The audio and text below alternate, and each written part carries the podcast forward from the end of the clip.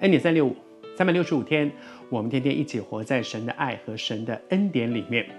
谢谢主，在上帝的恩典当中，我们在约西亚身上来学习怎么做一个领袖，以至于不只是他一个人，他能够带动他所在的那个位置上，能够影响所及的许多人，跟他一起进到一个改革、一个复兴里面。而他身上的许多的特质都值得我们学习，他的胸襟、他的榜样、他的治理。而我觉得领袖更美的一件事情是生命的影响力，他是一个生命有影响力的人。我读这段圣经给你听，他说他又使住在耶路撒冷和便雅悯的人都。服从这样的一个约，他跟神立约，然后大家都来一起来做这样的事情。于是耶路撒冷的居民都遵行他们列祖之神的约，都，而且是又使他不但是好像昨天和你分享，他使的那些领袖可以跟他一起来做该做的事情，并且呢，是所有的百姓又使，这是一个生命的影响力。而过去这几天。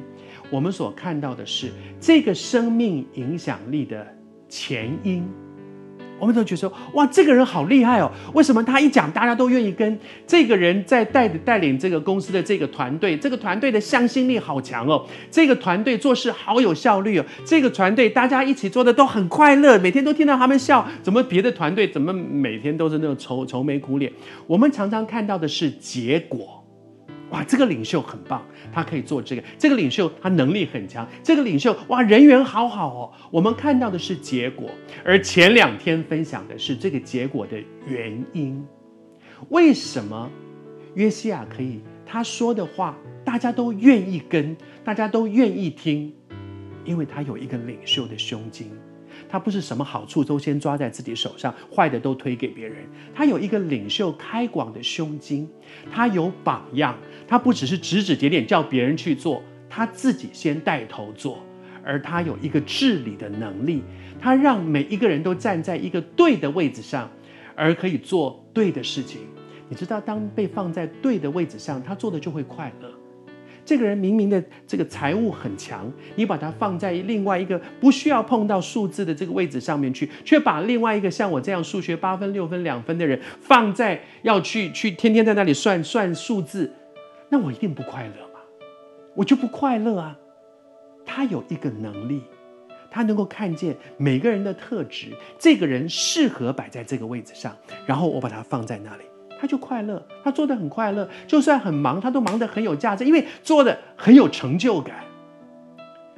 因为他的胸襟、他的榜样、他的治理，使得许多人愿意跟着他，他成为一个生命有影响力的人。